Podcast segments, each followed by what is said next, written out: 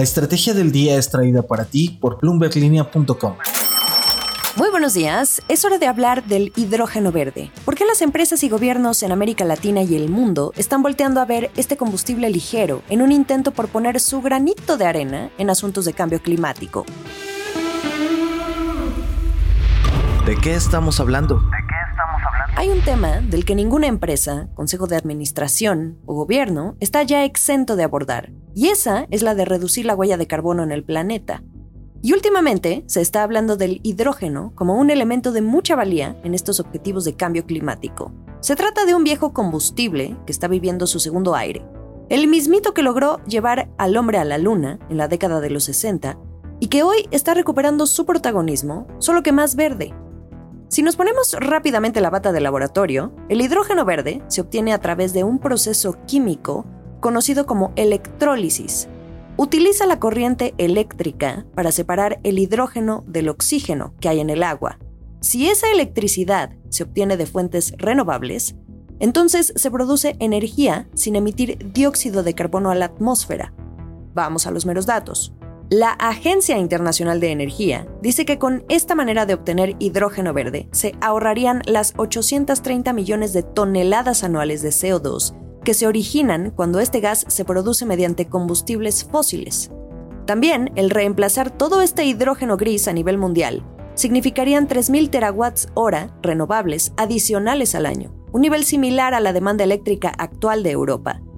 Si nos acordamos bien de nuestras clases de ciencia, podemos saber que el hidrógeno es uno de los elementos más abundantes que hay en la naturaleza y su demanda global se ha triplicado desde 1975 son datos de la Agencia Internacional de Energía. La gran diferencia del hidrógeno verde con el carbón y el petróleo es que solo emite vapor de agua y no deja residuos en el aire. Otra ventaja es que es fácil de almacenar. Es versátil porque puede utilizarse para fines industriales, comerciales, domésticos y hasta para la movilidad. También es fácil de transportar con los mismos canales por donde viaja el gas natural. Pero hay sus desventajas. Como todo lo que es nuevo, la curva de los costos al principio es elevada, es más caro de generar, y por lo tanto encarece el poder obtenerlo. Sí se requiere más energía que otros combustibles. Y último, y no menos importante, requiere sistemas de seguridad por ser un elemento inflamable, pero como en cualquier curva de adopción, es cosa de paciencia. Pero como decía en un principio, las empresas y gobiernos, sobre todo en países como Estados Unidos, Rusia, China, Francia, Alemania y sorpresivamente México, también ya lo tienen muy en el radar. Incluso el Banco Interamericano de Desarrollo, a través de su rama del sector privado, está viendo la posibilidad de facilitar el financiamiento a proyectos en la región de Latinoamérica para ayudar a expandir centrales y adaptar productos para que utilicen hidrógeno producido a partir de energía renovable. Esto es el dato del día.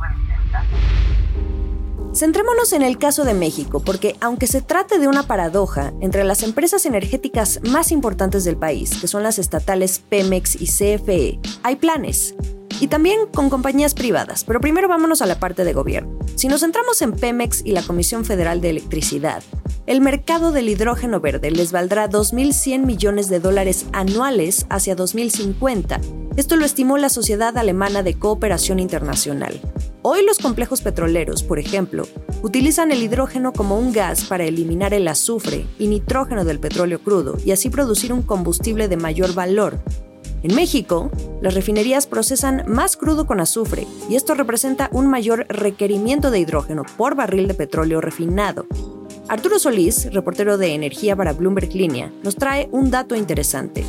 México produjo 700.000 toneladas de hidrógeno, pero para obtener esta cantidad tuvo que emitir 6 millones de toneladas de dióxido de carbono. Esto solo en 2019. De ahí la gran oportunidad de cambiar al hidrógeno verde. Pueden incorporarlo en las refinerías, como planea BP, por ejemplo. Pero hay un problema, el discurso que choca, porque el gobierno mexicano ve a las energías renovables como caras y riesgosas, sobre todo en el sistema eléctrico nacional. Recordemos que actualmente se debate en un parlamento abierto esa reforma que busca favorecer la producción de energía basada en gas natural, carbón y plantas hidroeléctricas viejas. En otras noticias. En otras, en otras noticias. Mientras sucede este choque entre el discurso y el interés por el hidrógeno verde, hay un proyecto piloto renovable en el que la Comisión Federal de Electricidad se está centrando. Ese es precisamente una planta de hidrógeno verde y proyectan como una primera opción ponerla en Baja California. Iniciaría operaciones en 2023, así lo reveló en exclusiva a Bloomberg Línea el director corporativo de planeación estratégica de CFE, Guillermo Arismendi, el objetivo de este proyecto, por lo que dice, es reducir su dependencia de las importaciones del gas natural estadounidense. Actualmente, más del 50% de la producción de energía eléctrica del sistema eléctrico nacional proviene de centrales que utilizan gas importado. El proyecto está en etapa de análisis, pero la operación haría dupla con la central fotovoltaica de Cerro Prieto, que también pretende construir en Sonora, Finalmente, este combustible verde se enviaría a la central termoeléctrica Presidente Juárez, en Baja California. La intención aún sigue en el papel porque tampoco han querido dar montos de inversión, pero hasta donde sabemos, ese es el plan. El último sorbo.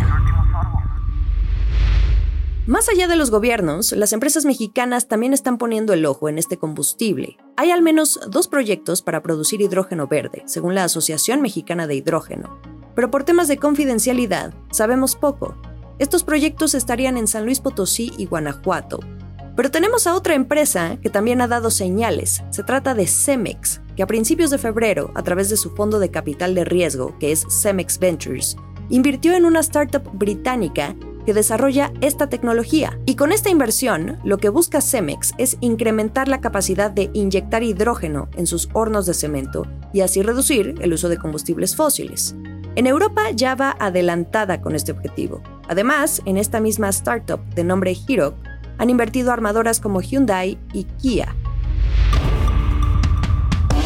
Muy interesante sin duda este tema del hidrógeno verde, del que estaremos escuchando mucho más en los próximos meses por parte de empresas y gobiernos. Al menos nosotros ya tenemos el contexto. Que tengan un excelente miércoles. Mitad de semana, nos escuchamos mañana.